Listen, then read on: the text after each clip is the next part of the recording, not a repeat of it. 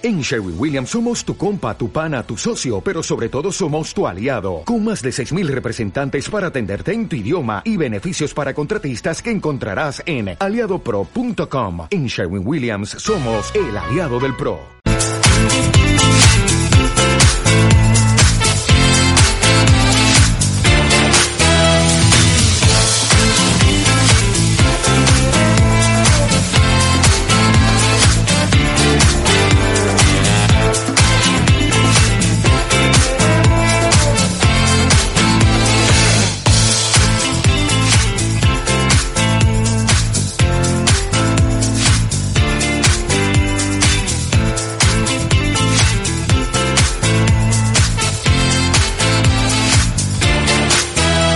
Buenos días a todos, los saludos cordiales de Braulio Molina López. Es miércoles 27 de enero, un día en el que el cielo está en Ciudad Real con alternancia de nubes y claros y en estos momentos los termómetros marcan en el exterior una temperatura de 12 grados centígrados. Esto es el magazine de actualidad, un tiempo de radio que nos llevará a alcanzar juntos las 12 del mediodía. Estamos de vuelta, ya sabes, en riguroso directo, emitiendo a través de CDM Activa Radio para todo el planeta, en un día en el que eh, lo que hacemos ya es asomarnos al sumario para conocer los contenidos del programa. Esta mañana es tiempo de cine en de actualidad con nuestra joven periodista cultural Gema González, que desde la capital de España nos ofrece toda la actualidad y todo lo que hay que saber del mundo del celuloide. Esta semana Gema nos habla de los nominados a los premios Goya en una amplia crónica cinematográfica. Además hablaremos del deporte, cómo hacer deporte, cuánto tiempo tenemos que hacerlo, dependiendo, eso sí, de la edad que eh, tenga cada uno o cada una. Todo ello va a ir relacionado con la salud, deporte y salud. Además, en panorama musical, como es habitual desde Cataluña, Remey Notario nos ofrecerá una nueva entrega musical previo análisis de la canción. También en unos instantes les vamos a contar a los amigos y amigas de la radio cómo viene la actualidad del día en ese resumen de inicio que hacemos cada jornada. Y en el diario de la pandemia nos asomaremos a la, última hora de la crisis sanitaria SARS-CoV-2.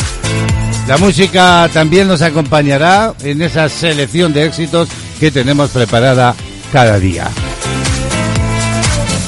Y hoy, según la Agencia Estatal de Meteorología, va a estar nuboso en el extremo norte peninsular, con precipitaciones débiles y dispersas en general. Serán algo más intensas y frecuentes en el Cantábrico Oriental y en los Pirineos. Nuboso durante la primera mitad del día en la mayor parte del interior de la península, con posibilidad de algunas lluvias débiles que en el entorno, sobre todo, de las áreas montañosas. Intervalos nubosos de nubes medias y altas en las zonas de la península y en el área mediterránea. Las temperaturas diurnas hoy en ascenso prácticamente generalizado que podría ser notable sobre todo en la cuenca del Ebro, en el litoral del Levante y en las Baleares. Los vientos van a soplar hoy de componente oeste en la península y también en Baleares. Así viene la previsión meteorológica de esta jornada, de este miércoles 27 de enero. Actualidad del día. Nos asomamos ya al resumen de la actualidad. España roza ya los 900 puntos de incidencia tras sumar 591 nuevas muertes y 36.435 contagios. El Ministerio de Sanidad publicaba, hacía público ayer martes, la actualización de las cifras de contagios, también hospitalizaciones y fallecimientos por coronavirus en nuestro país. Respecto al informe del lunes, la cifra total de personas contagiadas por COVID-19, así lo, eh, lo informa la cadena ser.com, aumentaba en 36.435, de las que 15.660 correspondían a las registradas en las últimas 24 horas. La cifra total de contagios desde el inicio de la pandemia asciende ya a 2.629.817. Pero Sanidad también informaba del registro de 591 nuevas muertes con respecto al informe anterior, por lo que la cifra oficial de fallecidos desde el inicio de la pandemia asciende ya, en datos oficiales de sanidad, a 56.799. El número de muertes en la última semana por COVID-19 en España se sitúa en 1.630. Y en lo que se refiere a la incidencia acumulada, eh, la IA, en 14 días, asciende ya a 893,91 casos por cada 100.000 habitantes. Por comunidades autónomas se mantienen seis zonas por encima de los 1.000 casos por cada 100.000 habitantes en los últimos 14 días. Se trata de la Comunidad Valenciana, de Murcia, Castilla y León, Extremadura, La Rioja, Castilla-La Mancha, Melilla, Madrid y Andalucía. Así viene la última hora que tenemos de la crisis sanitaria.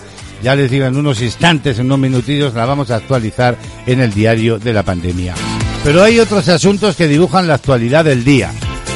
Entra en vigor hoy la prórroga de los ERTE y de las prestaciones de autónomos y lo hace hasta el 31 de mayo. El Real Decreto Ley que prorroga, como digo, hasta el 31 de mayo los expedientes de regulación temporal de empleo, los llamados ERTE, y la prestación por ceses de los autónomos entra en vigor este mismo miércoles tras su publicación hoy en el Boletín Oficial del Estado. Ambas medidas van a tener un coste cercano a los 7.000 millones de euros, de los que de esa parte 5.000 corresponden a la extensión de los ERTE y en torno a 2.000 millones a la prórroga de las prestaciones de los autónomos. Y ayer veíamos a ella, al ministro de Sanidad, despedirse. El ministro de Sanidad y candidato, como sabemos, del PSC a la presidencia de la Generalitat de Cataluña, ha defendido ayer martes, tras su último Consejo de Ministros, que no se arrepiente, decía, de nada de lo que ha hecho, tampoco de dejar ahora el Ministerio en plena tercera ola de la pandemia del coronavirus, porque cree, decía, en el trabajo colectivo. Además, ella justificaba que vaya a ser su sucesor eh, y no él quien dé cuenta este mes en el Congreso de la evolución de la pandemia y del estado de alarma, a pesar de haber recibido duras críticas de la oposición e incluso de sus socios de Unidas Podemos por no comparecer por última vez en la Cámara Baja. No me arrepiento, decía ella, de nada de lo que he hecho. Dejo mis responsabilidades en el momento en que lo tengo que hacer, conforme a lo que anuncié en su momento. Así lo declaraba en una rueda de prensa en Moncloa tras su último Consejo de Ministros en la que ha aprovechado para despedirse y para agradecer a su equipo, a los profesionales sanitarios, también a las comunidades autónomas y a los ciudadanos su respuesta en estos meses. Y ayer lo conocíamos, Sánchez ha optado por Darías como sucesora de ella. Finalmente no ha habido ninguna sorpresa, así lo informa el plural.com. El presidente del gobierno, Pedro Sánchez, comunicaba ayer martes al rey Felipe VI la renuncia de Salvador Illa como ministro de Sanidad. Su puesto será, por tanto, ocupado por Carolina Darías, hasta ahora ministra de Política Territorial, tal y como indicaban todas las quinielas. Darías será sustituida por Michael Iceta en un ministerio que también es clave en la pandemia del coronavirus a raíz de su participación en las reuniones del Consejo Interterritorial de Salud. Precisamente al haber estado presente en todas las reuniones del Consejo Interterritorial de Salud, el nombre de Darías siempre sonó para sustituir a Salvador Illa al frente de Sanidad. Hay otros asuntos. El gobierno nombraba ayer GEMAD al almirante Teodoro López Calderón en sustitución del dimitido Villarroya por adelantarse en la vacunación. Así lo anunciaban en la rueda de prensa posterior al Consejo de Ministros. Ha sido eh, la aprobación en el día de hoy del nombramiento del nuevo jefe del Estado Mayor de la Defensa en sustitución del general Miguel Ángel Villarroya. El nombramiento va a recaer sobre el almirante general Teodoro López Calderón. Lo publica, entre otros muchos medios, el diario El Mundo, que informa de que el Consejo de Ministros aprobaba este martes el nombramiento, como hemos escuchado a la ministra, del almirante Teodoro López Calderón como nuevo jefe del Estado Mayor de la Defensa. Y el déficit de la tarifa provisional, y hablamos de electricidad, que se produce porque los costes reconocidos de la actividad regulada son superiores a los ingresos obtenidos a través de los llamados peajes, se situaba en 1.517 millones de euros en la undécima liquidación, correspondiente esta al mes de noviembre, según informaba la Comisión Nacional de los Mercados y la Competencia. Esta cifra de déficit profesional del sistema eléctrico a noviembre es un 31,1% inferior a los 2.208 millones de euros que se registró en la misma liquidación del año pasado. Por tanto, el déficit del sistema eléctrico desciende un 31,1% en tan solo un año. Y continúan los movimientos sísmicos en la zona de Granada. Cientos de personas, informa ser.com, han dormido a raso en Santa Fe ante el temor de nuevos movimientos, mientras que en la ciudad de Granada han vuelto a casa sobre la una de la madrugada las miles de personas que tomaron las calles ante el miedo por los continuos seísmos. Y es que la Vega de Granada ha registrado la noche de este martes 26 de enero un ciclo de terremotos difícil de olvidar. Desde las 22.36 horas y hasta las 2.30 horas del miércoles se han registrado en el municipio de Santa Fe y en menor medida en varios otros cercanos, nada menos que 30 seísmos. Casi una decena han sido perfectamente percibidos por la población. Seis han tenido una intensidad de más de 3 grados y el más fuerte se ha dejado sentir a las 22.54 con una magnitud de 4,5. Solo ha provocado, eso sí, daños leves según las primeras informaciones en una vivienda de Santa Fe. Así lo informa cadenaser.com. Nos asomamos ya a eh, la crisis sanitaria. Y una intensivista del Hospital de Ciudad Real, publica lanzadigital.com, ha pedido, lo hace a través de un vídeo, responsabilidad para frenar los contagios. La grabación, que reúne imágenes reales, alerta de la presión asistencial de los hospitales y de las consecuencias más extremas de una pandemia que está causando decenas de muertes y lastrando la economía. El momento más estresante y desde luego el más emotivo es el momento de, la intubación del paciente.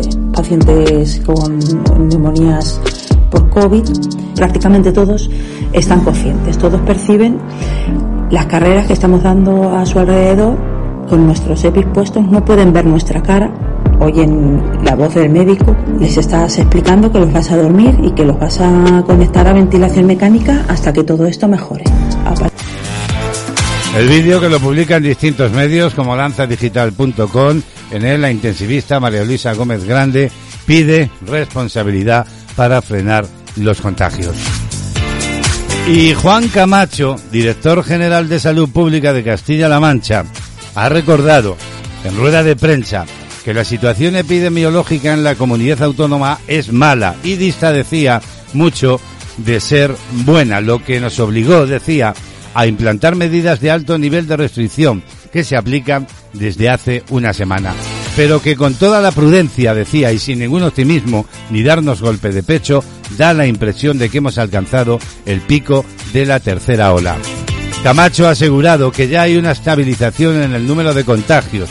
Esta semana va a ser, decía, decisiva para conocer cómo va la evolución de la pandemia. ¿Y cómo están las cosas eh, en este momento respecto de la crisis sanitaria? Pues bien, este miércoles 27 de enero, Salvador Illa va a dejar ya oficialmente de ser ministro de Sanidad. A las 13 horas está prevista la ceremonia de traspaso de la cartera con la nueva encargada, Carolina Darías, que antes habrá jurado el cargo ante el rey Felipe VI. Darías tiene la difícil misión de cortar la tercera ola de contagios de coronavirus que este martes registró 36.435 nuevos casos y casi 600 muertes. Así lo informa la redacción médica Punta Con una incidencia disparada de casi 900 positivos por cada 100.000 habitantes en los últimos 14 días, la situación es especialmente grave en cuatro comunidades autónomas que han informado de que más de la mitad de sus camas de UCI están ocupadas por pacientes COVID, como son la Comunidad Valenciana, Castilla-La Mancha, La Rioja y Madrid. Por otra parte, las sospechas de que el virus podía provocar diversos síntomas en la lengua de los afectados han sido corroboradas por investigadores de la paz y de la atención primaria del Servicio Madrileño de Salud. El 25% de los contagios presentan alteraciones en la lengua y boca y el 40% en las palmas de las manos y plantas de los pies. Se lo vamos a contar más tarde en el diario de la pandemia. Hay otros asuntos con la mirada puesta en Castilla-La Mancha. El consejero de Agricultura, Agua y Desarrollo Rural, les hablo de Francisco Martínez Arroyo, ha anunciado durante la Asamblea General de la Red Castellano-Manchega de Desarrollo Rural que en la nueva programación del Programa de Desarrollo de Castilla-La Mancha se va a crear una línea de ayudas para emprendedores en el medio rural. Estas fueron sus palabras. Y anunciaros una cuestión que ya tenemos decidida, que además tuve la oportunidad de eh, hablar recientemente con el presidente de Recander, para poner en marcha a partir de la próxima programación una medida que para mí va a ser estrella del compromiso del Gobierno con el medio rural. Por otra parte, Juan Camacho ha detallado que la campaña de vacunación sigue un curso razonablemente parecido a lo que teníamos previsto, afirmaba. Y cuando digo que es razonablemente parecido, es que hay una pequeña diferencia que se debe fundamentalmente a que, como conocen, decía, ha habido una disminución en el número de dosis disponibles. La campaña de vacunación sigue un curso razonablemente parecido al que teníamos previsto y cuando digo razonablemente parecido es eh, esa pequeña diferencia, esa diferencia se debe fundamentalmente a que como conocen eh, ha habido una disminución en el número de dosis disponibles a nivel central, no solo no solo a nivel eh, español sino a nivel europeo las dosis de la vacuna Comirnaty de Pfizer se han visto minoradas tanto en el envío de la pasada semana como en algún envío de semanas posteriores. 14 minutos para las 11 de la mañana de actualidad, ya sabes, en riguroso directo y hasta las 12 del mediodía.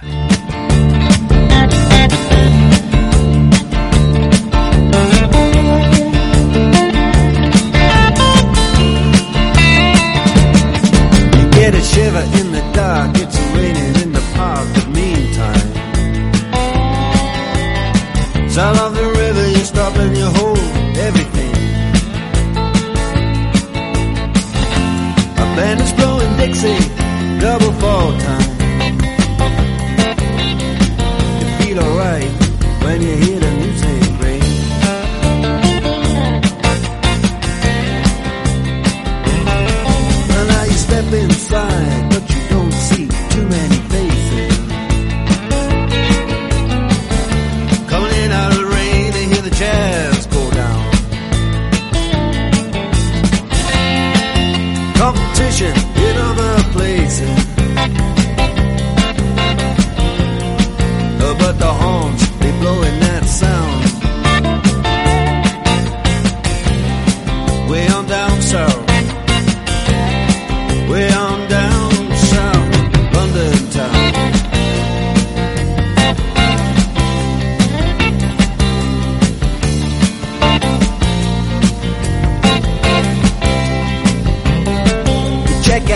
guitar George.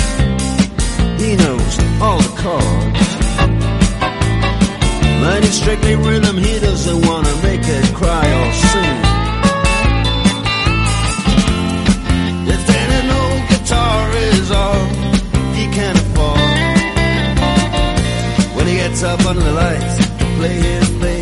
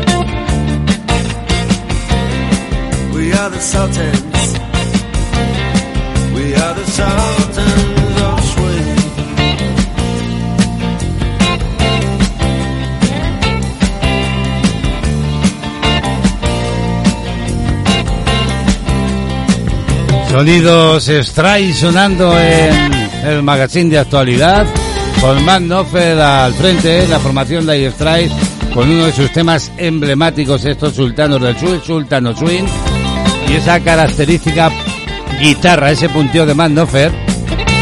Y es que Knopfler puntea las cuerdas de la guitarra de dentro hacia afuera, consiguiendo ese sonido peculiar.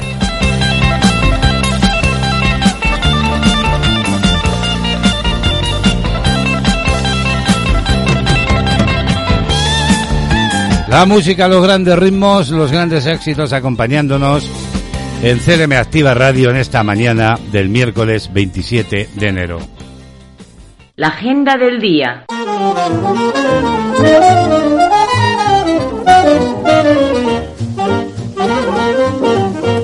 Ocho minutos para las once. ¿Qué tal? ¿Cómo estáis?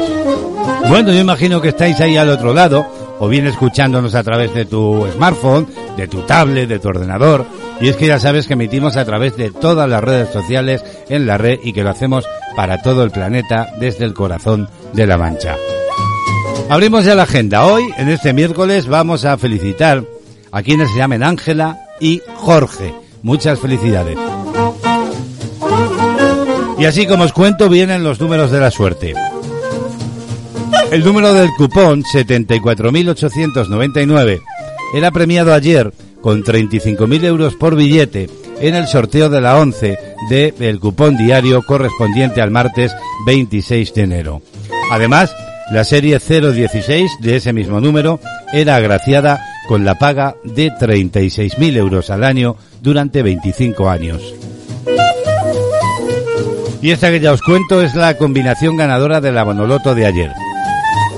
3, 7, 26, 32, 35 y 41. Complementario el número 20 y reintegro para el 9. Más agenda, abrimos ya las efemérides con los acontecimientos históricos que tenían lugar un 27 de enero. En el año 1336, Pedro IV es proclamado rey de Aragón tras la muerte de su padre, Alfonso IV. También un 27 de enero, en 1880, en los Estados Unidos, Thomas Alva Edison patenta la lámpara incandescente. Ya en 1956, un día como hoy, en Estados Unidos, se termina de grabar el primer disco de Elvis Presley. Y por último, en 2010, Stevie Jobs presenta eh, ese 27 de enero de 2010 en conferencia de prensa el iPad. Y vamos a cerrar la agenda hablando de música y cómo eh, va a salir a subasta una guitarra de Prince. La guitarra Fender Genesis 2 que estaba en posesión de la ingeniera del estudio Diamond St. Pierre Silvia Maxi antes de ser adquirida por dos fans, sale ahora a subasta. Según Clash, la guitarra fue entregada directamente a Maxi, a dos hermanos anónimos que viven en Front. Eh, un reciente traslado a España de uno de los hermanos es la razón por la que decidieron poner la subasta en el mes de marzo. En un mensaje que acompaña al listado de la subasta, los hermanos escribieron, como grandes fans de Prince, nos encantó poseer esta increíble pieza de la historia del artista y esperamos que disfruten exhibiéndola tanto como nosotros.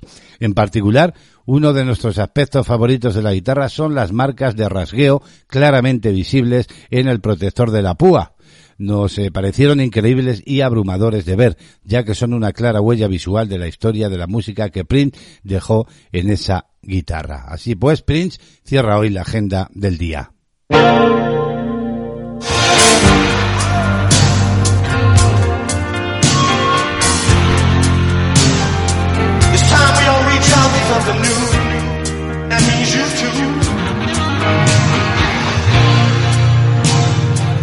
Say you want to lead up, but you can't seem to make up your mind. I think you better and let me guide you to the purple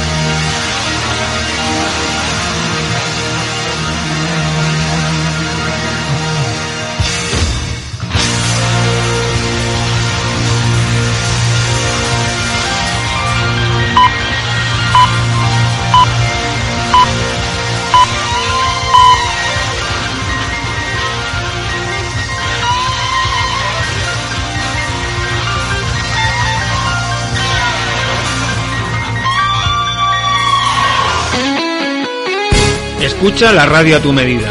www.clmactivaradio.es Toda la información y entretenimiento hecho para ti. Kiosco de prensa.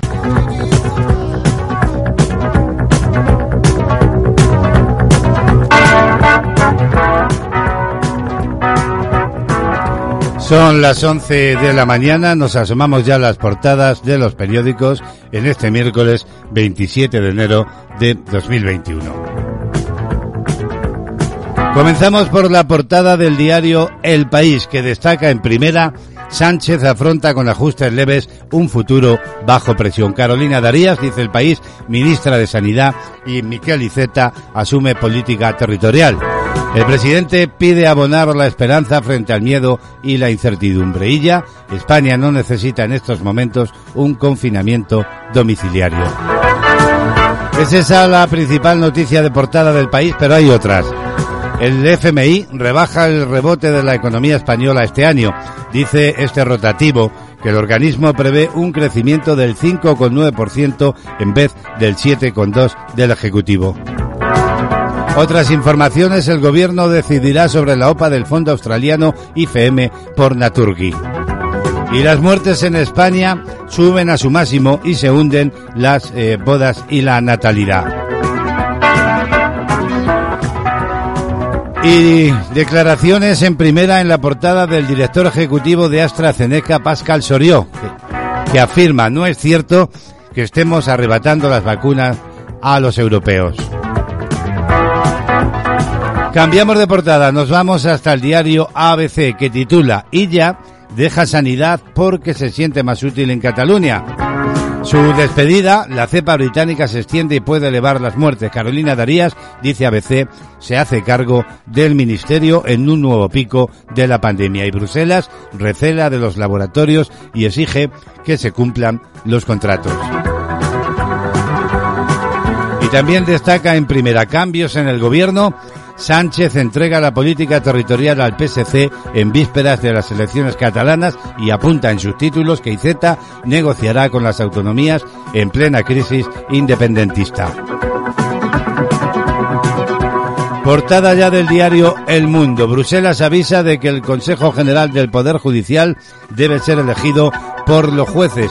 Dice la información que la vicepresidenta de la Comisión Europea se compromete por escrito a vigilar de cerca la reforma del PSOE y Podemos e insta a evitar que se perciba vulnerable a la politización.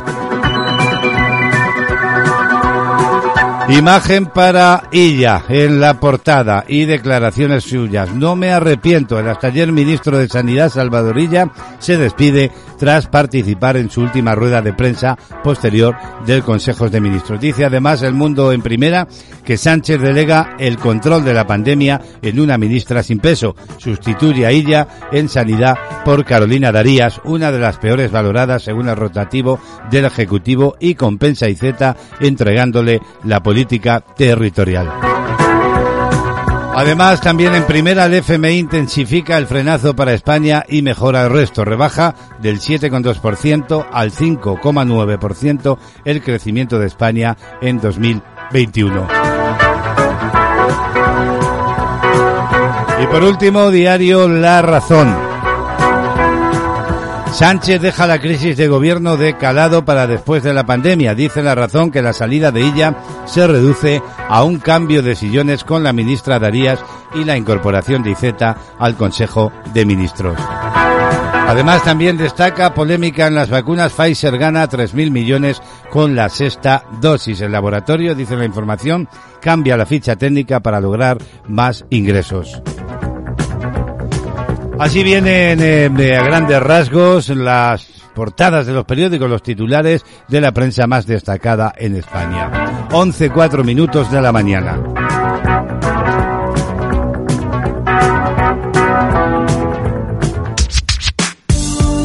Somos tu compañía. Siempre la mejor música. Pues vamos a seguir poniéndole ritmos a la mañana. Aquí lo tienes de nuevo, ese Pau Donés que ya nos ha dejado lamentablemente pero nos ha dejado canciones tan hermosas como esta, Eso que tú me das. Todo lo que me das es lo que ahora necesito. Eso que tú me das no creo lo tenga merecido. Por todo lo que me das te estaré siempre agradecido. Así que gracias por estar, por tu amistad y tu compañía. Eres lo, lo mejor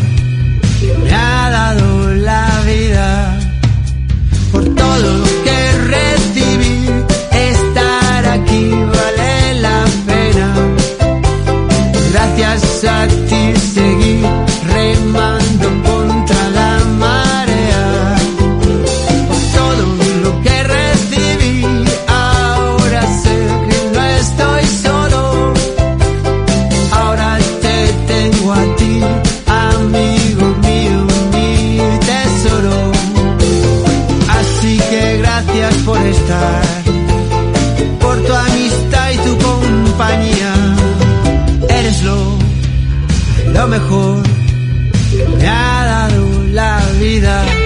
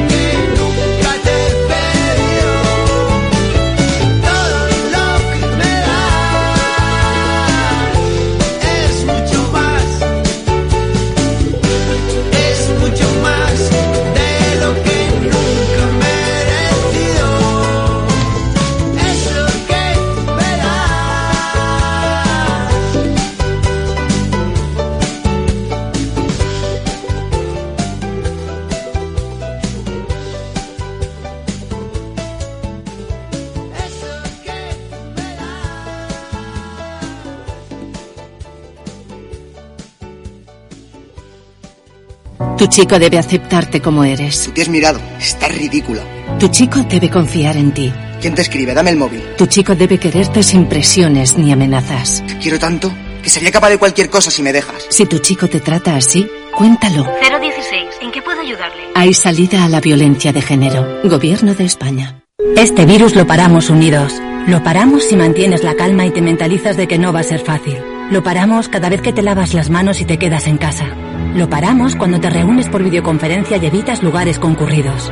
Lo paramos cuando no compartes información falsa y ayudas a nuestros profesionales sanitarios. Lo paramos y confías en que vamos a superar esto. Detener el coronavirus es responsabilidad de todos y todas. Si te proteges tú, proteges a los demás. Ministerio de Sanidad, Gobierno de España.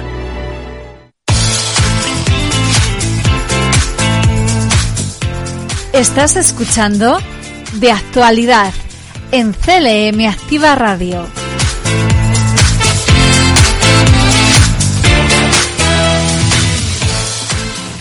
11, 9 minutos de la mañana lo venimos contando desde el inicio.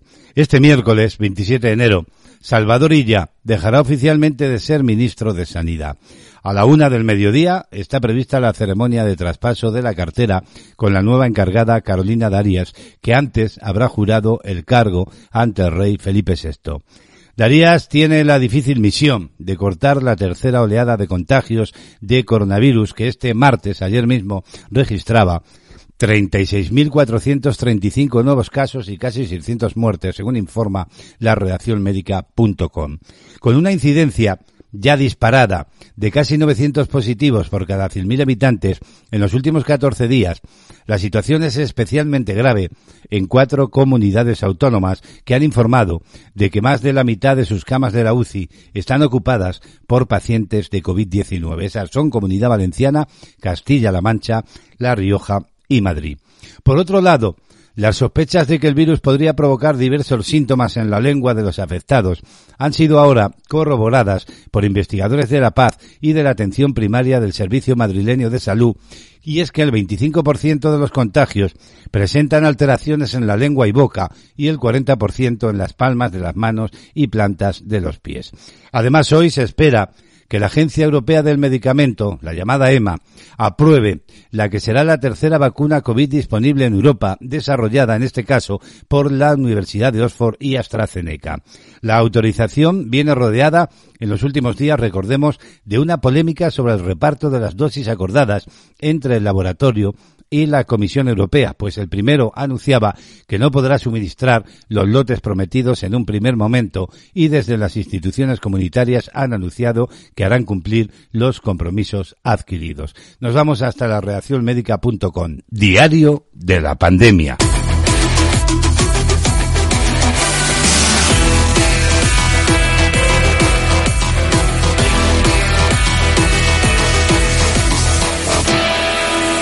Comenzamos contándoles que un informe del Ministerio de Sanidad advierte de que existe un riesgo muy alto de diseminación de la llamada cepa británica de la COVID-19 en nuestro país y que su impacto podría ser igualmente muy alto, ya que la variante puede ocasionar un aumento en la tasa de hospitalización y letalidad. En cambio, el riesgo de reinfección es bajo y no afectaría la eficacia de las vacunas.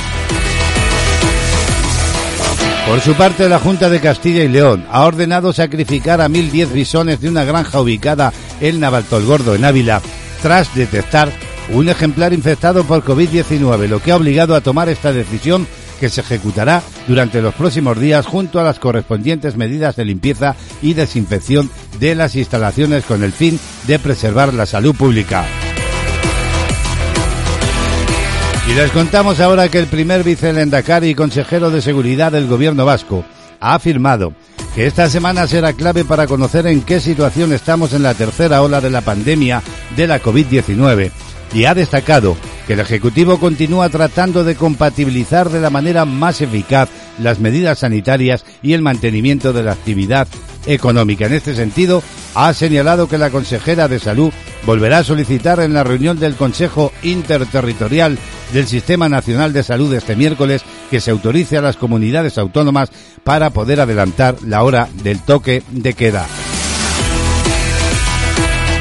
Miramos ahora al mundo. Las autoridades de Alemania han confirmado este miércoles a primera hora la muerte de cerca de mil personas durante el último día.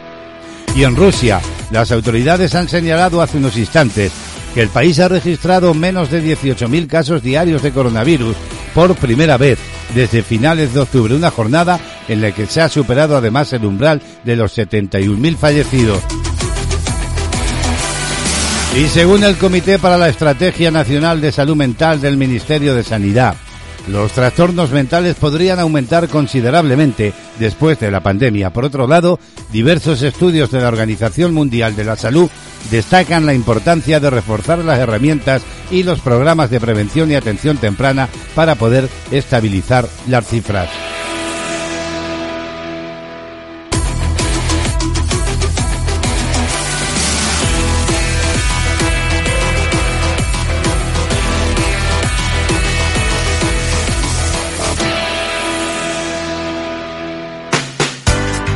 Escuchando Tele Activa Radio.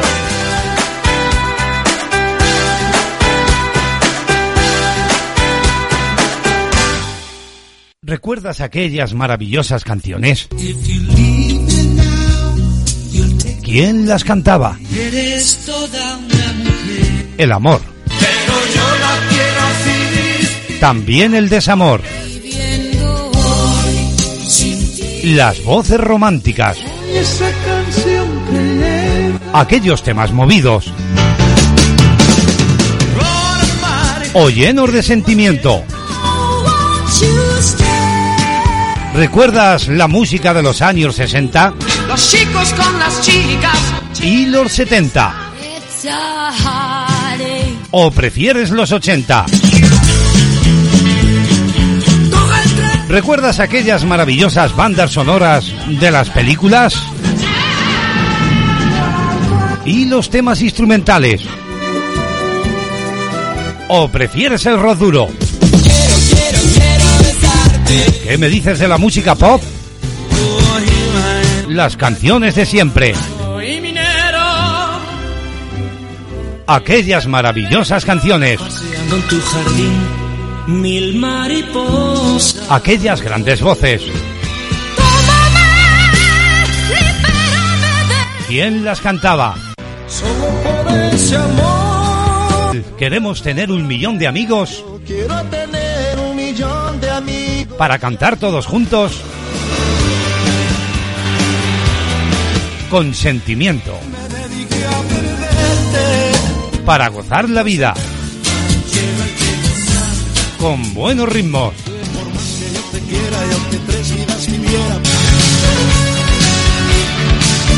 Recuerda con nosotros aquellas maravillosas canciones.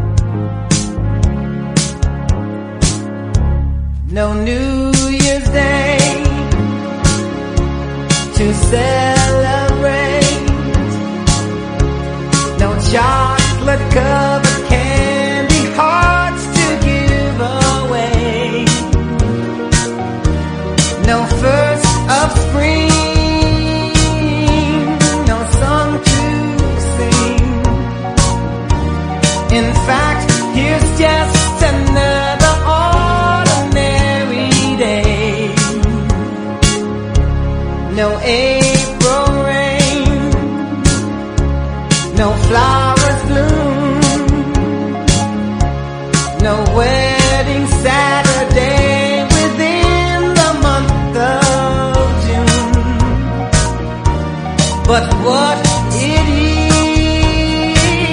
is is something true, made up of these three words that I must say to you.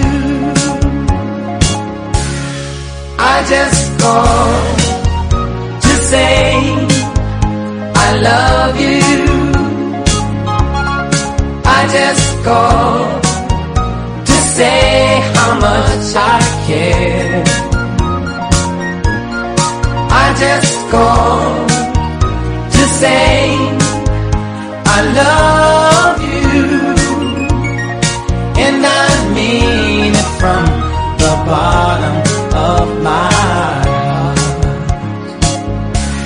No summer's high, no warm no harvest moon to light one tender August night. No autumn breeze, no falling leaves, not even time for birds to fly to southern skies. No Libra sun, no Halloween, no giving thanks to all the Christmas joy you bring. But what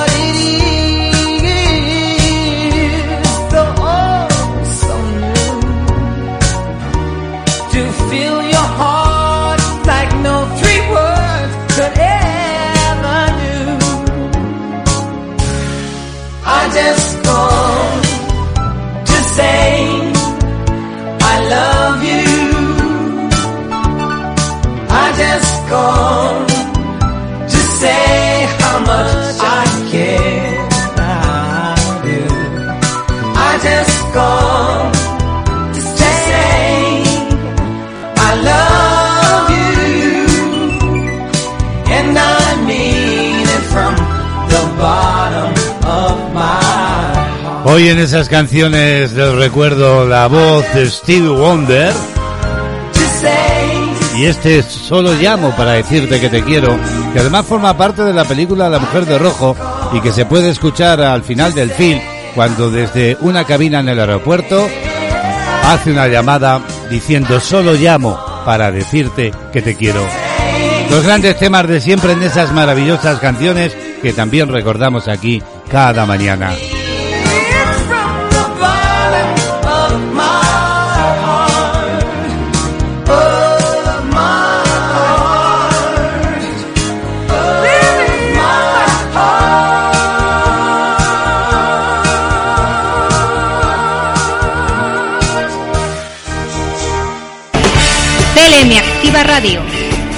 Únete a la radio más social.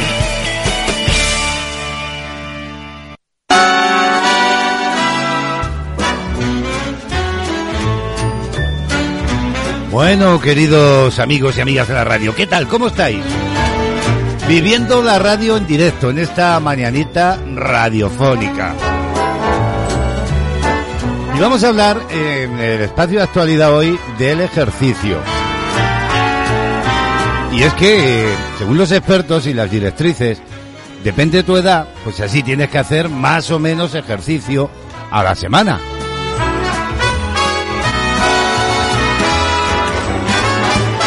Cada año podrían evitarse entre 4 y 5 millones de muertes, según publica en un reportaje abc.es, si nos mantuviéramos más activos físicamente, pues la práctica de ejercicio regular es un factor protector que ayuda a prevenir enfermedades cardiovasculares.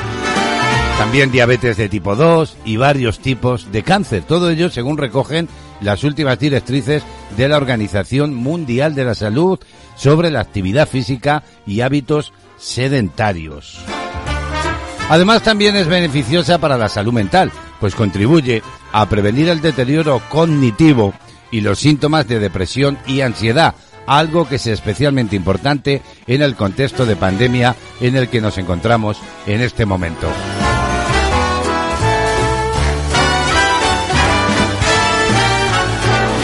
Pues bien, la Organización Mundial de la Salud nos da algunas recomendaciones que figuran en ese documento que digo y que distinguen tres grupos de edad, 5 a 17 años, 18 a 64 años y más de 65. Los jóvenes y más niños de 5 a 17 años. Para los niños y jóvenes de este grupo de edades, la actividad física consiste en juegos, deportes, también desplazamientos, actividades recreativas, educación física o ejercicios programados en el contexto de la familia, también la escuela o las actividades comunitarias. Los niños y jóvenes de 5 a 17 años invierten o deben de invertir como mínimo, según la ONS, 60 minutos diario en actividades físicas de intensidad moderada a vigorosa. La actividad física por un tiempo superior a 60 minutos diarios reportará un beneficio aún mayor para la salud en estas edades.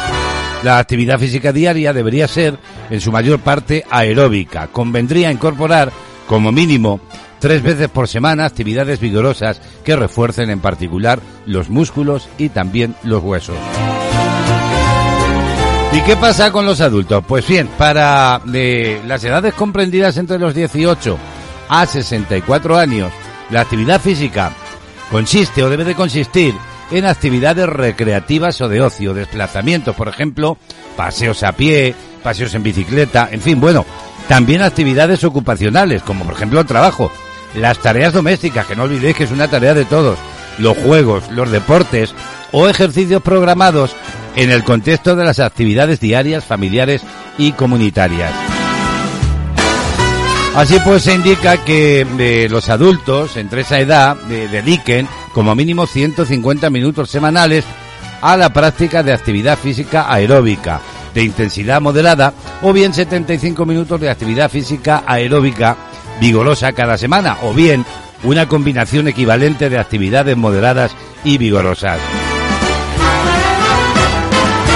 ¿Y qué pasa con los mayores de 65 años? Pues bien, para este grupo de adultos la actividad física debe consistir en actividades recreativas o de ocio, desplazamientos, por ejemplo, paseos tranquilos caminando o en bicicleta, actividades ocupacionales, tareas domésticas también, juegos, deportes o ejercicios programados en el contexto de la actividad diaria.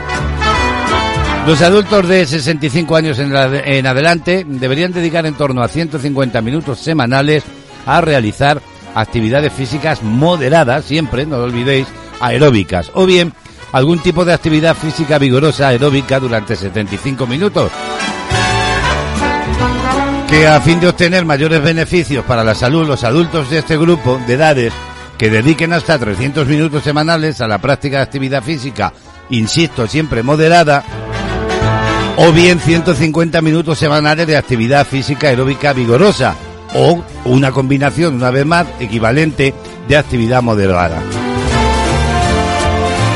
Convendría realizar actividades, por tanto, que fortalezcan los principales grupos de músculos, dos o más días a la semana.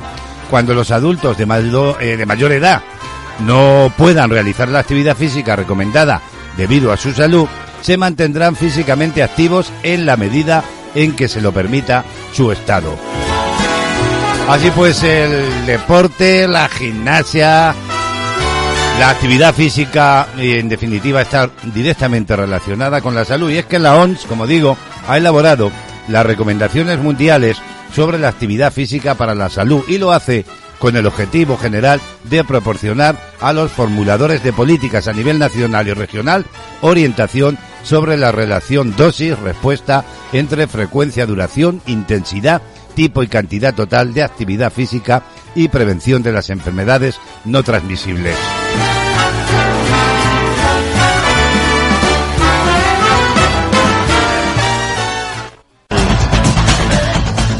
Música, noticias, listas, novedades y conciertos en Panorama Musical. Pues la música nos hace un poquito más felices en esta vida. Y un poquito de felicidad es la que nos trae Remey Notario Sánchez cada mañana desde La Garrocha en Cataluña. Panorama Musical. Buenos días, Remey. Bienvenida. Buenos días, Braulio. Buenos días a todos. Una mañana más, saludos de Remey Notario, que desde Cataluña os saluda con el ánimo de que seamos todos más felices a través de la música.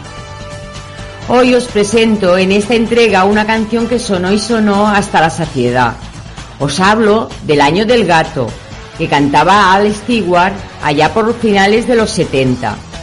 En 1977 y varios años después era la reina de las pistas de baile cuando existían las discotecas como tal, con sus bolas de espejo, olor penetrante ambientador y el humo como señor del ambiente.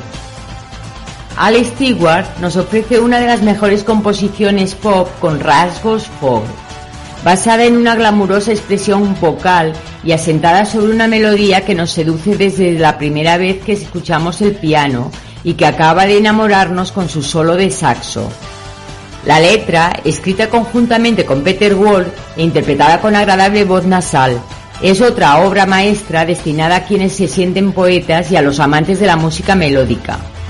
Toda una experiencia espiritual que tiene su origen en la película Casablanca de Michael Curtis. Nos habla del amor que experimenta en el año del gato de la astrología vietnamita, el año sin estrés y relajado que se da cada 12 primaveras. Es la historia de una hippie que enamora a un turista tras compartir una noche apasionada.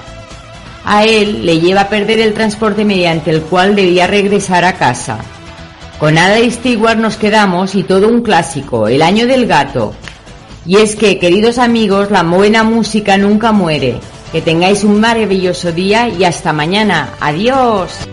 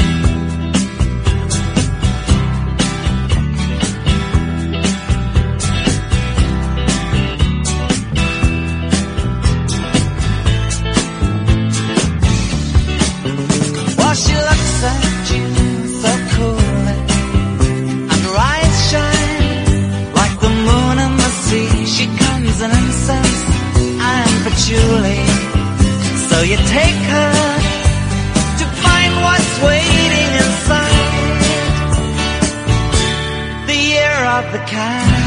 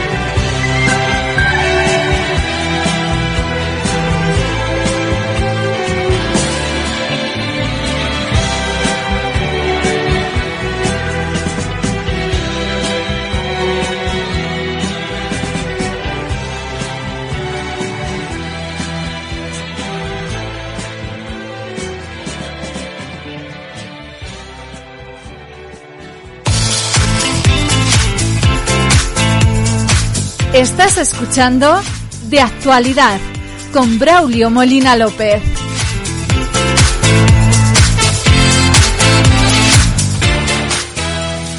El cine, las series y los documentales con la periodista cultural Gema González.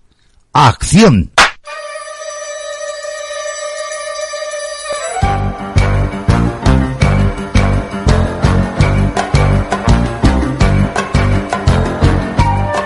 Tiempo ya en este magazine de actualidad de asomarnos al mundo del cine. El cine, con la joven periodista cultural Gema González, que cada semana desde la capital de España nos pone al día en todo lo que acontece en el mundo del celuloide. Nominados a los Goya, hoy Gema, buenos días, bienvenida. Buenos días, queridos oyentes de Castilla-La Mancha Activa Radio. Bienvenidos un día más a El Cine, tu espacio de actualidad en el mundo del cine. La semana pasada hablamos de la gala de los Forqué y como estamos en temporada alta de entrega de premios, pues hoy vamos con los Goya. El pasado 18 de enero se celebraba un acto en el que, contando con la presencia del presidente de la institución, Mariano Barroso, y el notario Federico Gayal de Niño, los intérpretes Dani Rovira y Ana Belén fueron los encargados de desvelar los aspirantes a las 28 categorías.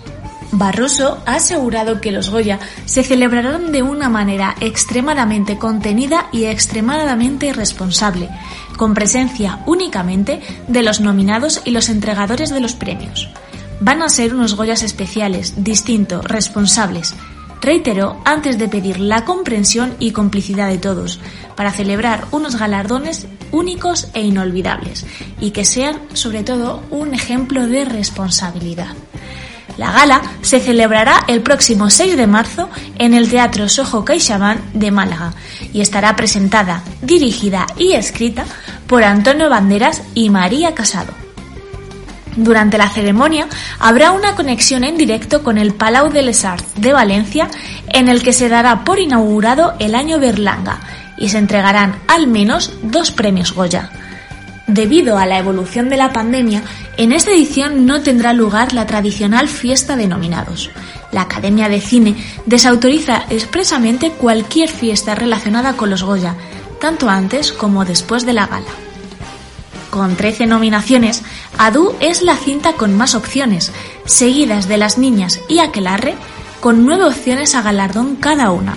Y por su parte, La Boda de Rosa cuenta con ocho nominaciones.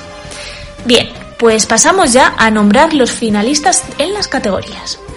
Para mejor película estarían Adu, Anne, La boda de Rosa, Las niñas y Sentimental. Ya veis que muchas se repiten con respecto a los por qué. Eh, para mejor dirección estarían Salvador Calvo por Adu, Juan Mabajo Ulloa por Baby, Iciar Boyain por La boda de Rosa y Isabel Coixet por Nieva en Benidorm. Para mejor dirección novel estarían David Pérez Sañudo por Anne, Bernabé Rico por El Inconveniente, Pilar Palomero por Las Niñas y Nuria Jiménez Lorange por My Mexical Bristle. Para el mejor guion original, Alejandro Hernández por Adu, Clara García y Javier Freser por Historias Lamentables, Alicia Luna e Iciar Boyain por La Boda de Rosa y Pilar Palomero por Las Niñas.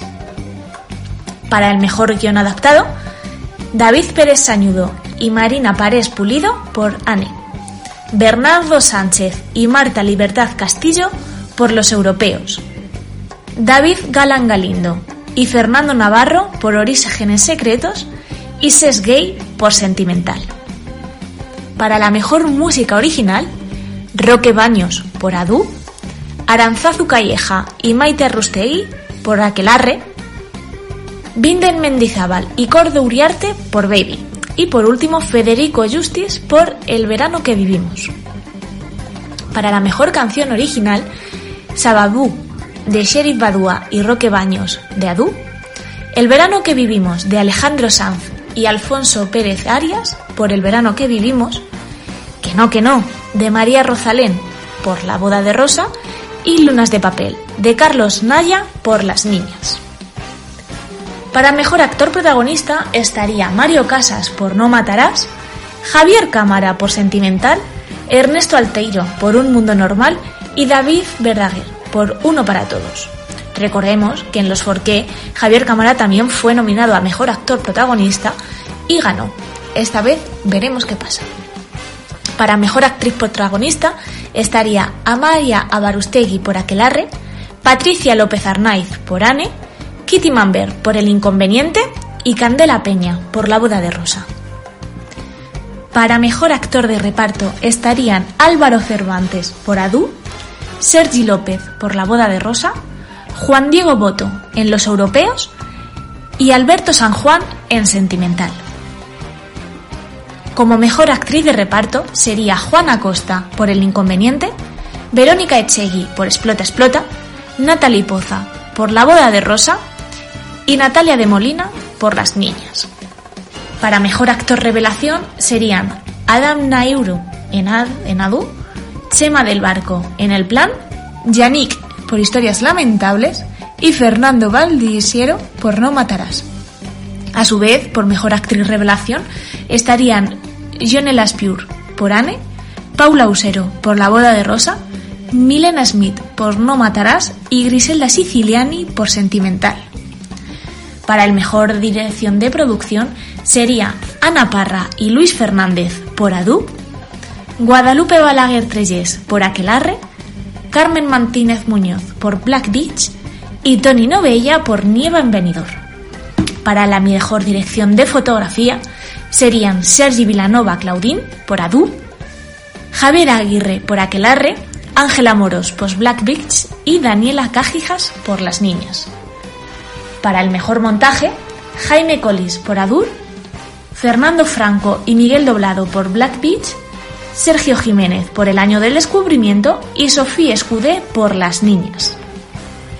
Para la mejor dirección artística estarían César Macarrón por Adu, Miguel Serrano por Aquelarre, Montse San por Black Beach y Mónica Bermuy por Las Niñas. Para el mejor diseño de vestuario serían Nerea Torrijos por Aquelarre, Cristina Rodríguez por Explota Explota, Arancha Esquerro por Las Niñas y Lena Mosun por Los Europeos. Para el mejor maquillaje y peluquería estarían Elena Cuevas, Mara Collazo y Sergio López por Adu, Beata Wolvich y Ricardo Molina por Aquelarre, Milu Cabré y Benjamín Pérez por Explota Explota, y Paula Cruz, Jesús Guerra y Nacho Díaz por Orígenes Secretos. Para mejor sonido sería Eduardo Esquive, Jamaica Ruiz García, Juan Ferro y Nicolás Pulpet por Adu, Urco Garao, Josefina Rodríguez, Frederic Jamelín y Leandro de Loredo por Aquelarre, Coquelaera, Nacho Rollo Vilanova y Sergio Testón por Black Beach y por último Mar González, Francesco Lucarero y Nacho Rollo Vilanova por El Plan. Para los mejores efectos especiales serían Mariano García Martí y Ana Rubio por Aquelarre, Raúl Romanillos y Jean-Louis Villar por Black Beach, Raúl Romanillos y Miriam Piquer por Historias Lamentables y Luis Rivera Llove y Helmut Barten por Orígenes Secretos. Para la mejor película de animación estaría simplemente La gallina turuleca. Para mejor película documental sería Anatomía de un dandy, Cartas mojadas, El año del descubrimiento y My Mexican Brezel. Para la mejor película iberoamericana estaría El agente topo, El olvido que seremos, La llorona y Ya no estoy aquí. Para mejor película europea, Corpus Christi, El oficial y el espía, El padre y Folly. Para el mejor cortometraje de ficción estaría 16 de enero, A la cara, Beef, Gastos incluidos y Lo efímero. Así como para cortometraje documental estaría Biografía del cadáver de una mujer, Paraíso, Paraíso en llamas y Solo son peces. Y por último, para el mejor cortometraje de animación estarían Blue y Malone, Casos Imposibles, Homeless Home, Metamorfosis y Vuela. En fin, chicos, hacer vuestras apuestas que ya van quedando menos para presenciar la gala y saber quiénes van a ser los afortunados. que paséis buena semana y hasta el próximo miércoles. Gracias, Gema. Ya conocemos a los nominados a los premios Goya de esta edición. El cine cada semana con la joven periodista cultural desde la capital de España. Que tengas un buen día. Nos encontramos la próxima semana. Un saludo.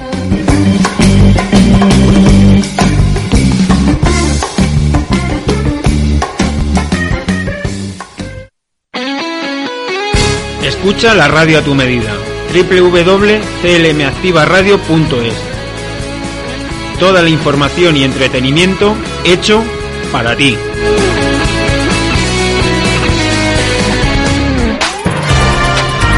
Noticias Castilla-La Mancha.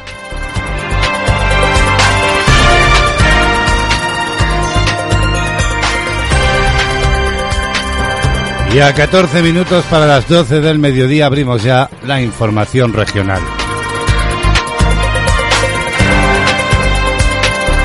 El gobierno de Castilla-La Mancha esperará reunirse este jueves con el Comité Técnico de Seguimiento de la COVID-19 en la región y conocer la opinión de los expertos para decidir si prorroga las medidas contra el virus tomadas el pasado día 18 de enero y que, entre otras cuestiones, suponían el cierre de la hostelería y los comercios no indispensables y el adelanto del toque de queda a las 22 horas o si se relajan algunas de esas medidas. Así lo explicaba la consejera de Igualdad y portavoz del Gobierno regional, Blanca Fernández, este mismo miércoles, a preguntas de los medios durante una rueda de prensa, en la que ha explicado que en la reunión del Comité Técnico del Ejecutivo Autonómico conocerá el resultado que se ha obtenido desde la implantación de las nuevas medidas y en base a esa información tomarán las decisiones oportunas. Les contamos también que el consejero de Agricultura, Agua y Desarrollo Rural, Francisco Martínez Arroyo, ha anunciado durante la Asamblea General de la Red Castellano-Manchega de Desarrollo Rural que en la nueva programación del programa de desarrollo se va a crear una línea de ayudas para emprendedores en el medio rural. y anunciaros una cuestión que ya tenemos decidida, que además tuve la oportunidad de eh, hablar recientemente con el presidente de Recamber, para poner en marcha a partir de la próxima programación una medida que para mí va a ser estrella del compromiso del Gobierno con el medio rural. Sabéis que en la agricultura tenemos una línea específica de incorporación de jóvenes agricultores. Bueno, pues vamos a poner en marcha la línea específica de incorporación de emprendedores en el medio rural. fija. En otro orden de cosas, les contamos el director general de Salud Pública, Juan Camacho, ha señalado que las medidas que se están imponiendo duras, ha dicho durísimas, medidas de restricción, no les quedaba otra duda que somos perfectamente, decía, conscientes del sacrificio que suponen para la sociedad y para algunos sectores en particular. Están siendo, dice, efectivas. Las medidas que se están imponiendo, duras, durísimas medidas de restricción, no, no les quepa duda que somos perfectamente conscientes del sacrificio enorme que supone esto para la sociedad y para algunos sectores en particular, durísimas. Están siendo eh, efectivas para luchar contra la pandemia. Juan Camacho ha detallado que la campaña de vacunación sigue un curso razonablemente parecido a lo que se tenía previsto. Y cuando digo que es razonablemente parecido es que hay una pequeña diferencia que se debe, decía, fundamentalmente a que, como conocen, ha habido una disminución del número de dosis disponibles a nivel central. La campaña de vacunación sigue un curso razonablemente parecido al que teníamos previsto y cuando digo razonablemente parecido eh, esa pequeña diferencia, esa diferencia se debe fundamentalmente a que, como conocen, eh, ha habido una disminución en el número de dosis disponibles a nivel central.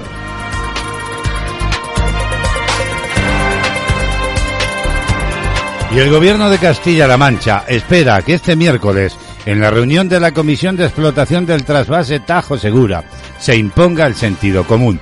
Ha llovido también en el Levante, dicen, hay agua en el Levante y no es necesario un trasvase en estos momentos para regar, así lo aseguraba su portavoz Blanca Fernández. Ha sido a preguntas de los medios en una rueda de prensa para dar cuenta de los acuerdos aprobados esta semana por el Consejo de Gobierno donde la portavoz del Ejecutivo Regional se ha referido a dicha reunión que la Asociación de Municipios Ribereños calificaba ayer martes de pantomima y donde auguró se pondrán un trasvase de 20 hectómetros cúbicos.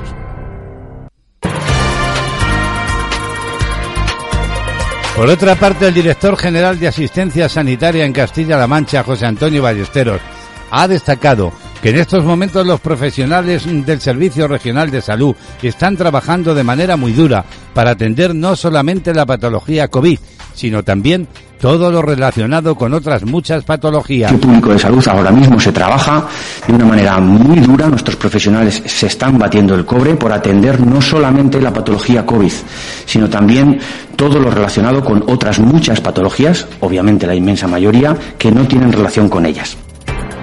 El director general de Asistencia Sanitaria ha indicado que en el día de ayer el Servicio Público de Salud intervino de forma programada a un total de 264 pacientes al margen de todas las operaciones. Las urgentes, el punto más bajo en la segunda y tercera ola. Estamos, decía, disminuyendo el ritmo de programación de las intervenciones quirúrgicas. Actual, en el día de ayer en concreto, el Servicio Público de Salud intervino de forma programada, al margen de todas las intervenciones quirúrgicas urgentes que pudieran surgir, 264 pacientes en toda la región, 264. Habíamos adquirido la velocidad de crucero en nuestros 131 quirófanos de 500 intervenciones programadas antes de la llegada de la pandemia, por contextualizar 360, 380 eran las intervenciones que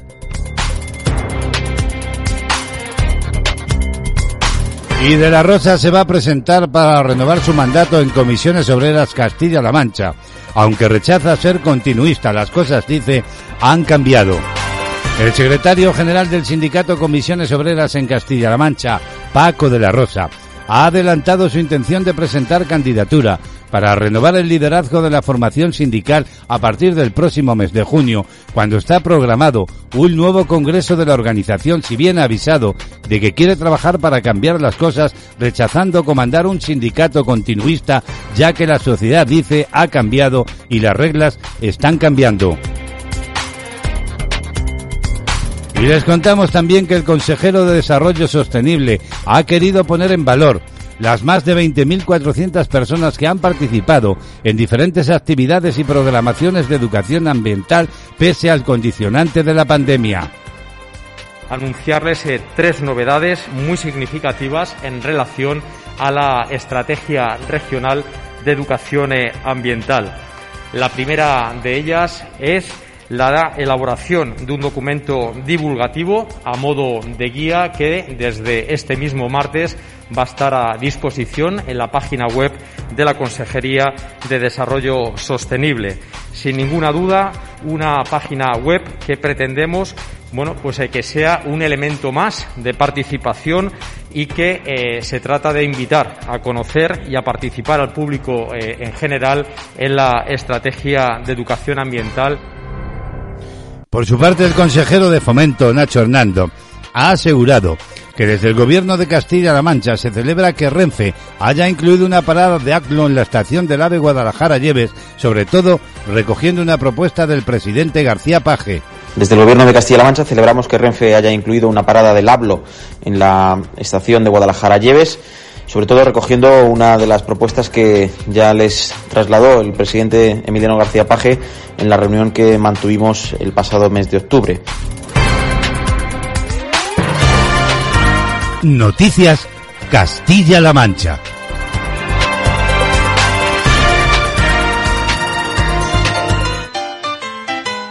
Seis minutillos para las 12 horas en la que vamos a poner el punto y final a esta entrega del miércoles. Aquí lo tienes, cantando desde Andalucía. José Manuel Soto, déjate querer.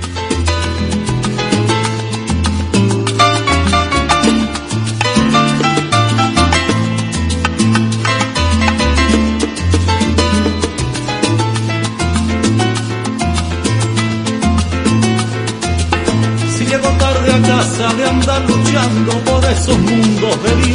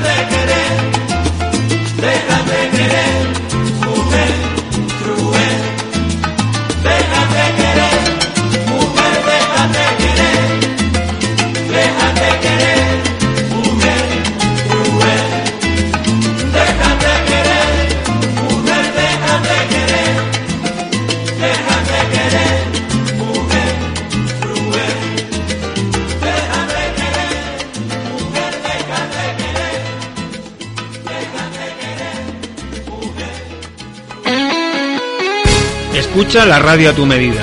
www.clmactivaradio.es Toda la información y entretenimiento hecho para ti.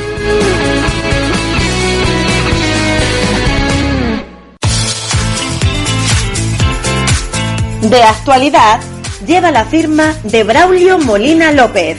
En las mañanas de CLM Activa Radio. Bueno, queridos amigos y amigas, nos vamos a marchar. Vamos a poner de esta forma el punto y final a esta entrega de actualidad este miércoles 27 de enero de 2021. Pero ya sabéis, volvemos mañana, como siempre, a las diez y media en punto en esta misma sintonía, en Castilla-La Mancha, Activa Radio. Mañana contamos con la presencia del joven estilista Rubén Rincón. Nos vamos porque nos piden paso compañeros desde otro estudio en Atrévete a Pensar, que hoy continúan junto a Sócrates escuchando y hablando de su teoría del intelectualismo moral. Y uno de los invitados que en unos instantes estará en antena será Jesús Rincón y cómo actuaría frente a las situaciones dolorosas de la vida. Los saludos de Braulio Molina López, encantado de haber compartido todo este tiempo de radio en riguroso directo y ya sabéis, nos encontramos aquí mañana. Un saludo, hasta mañana.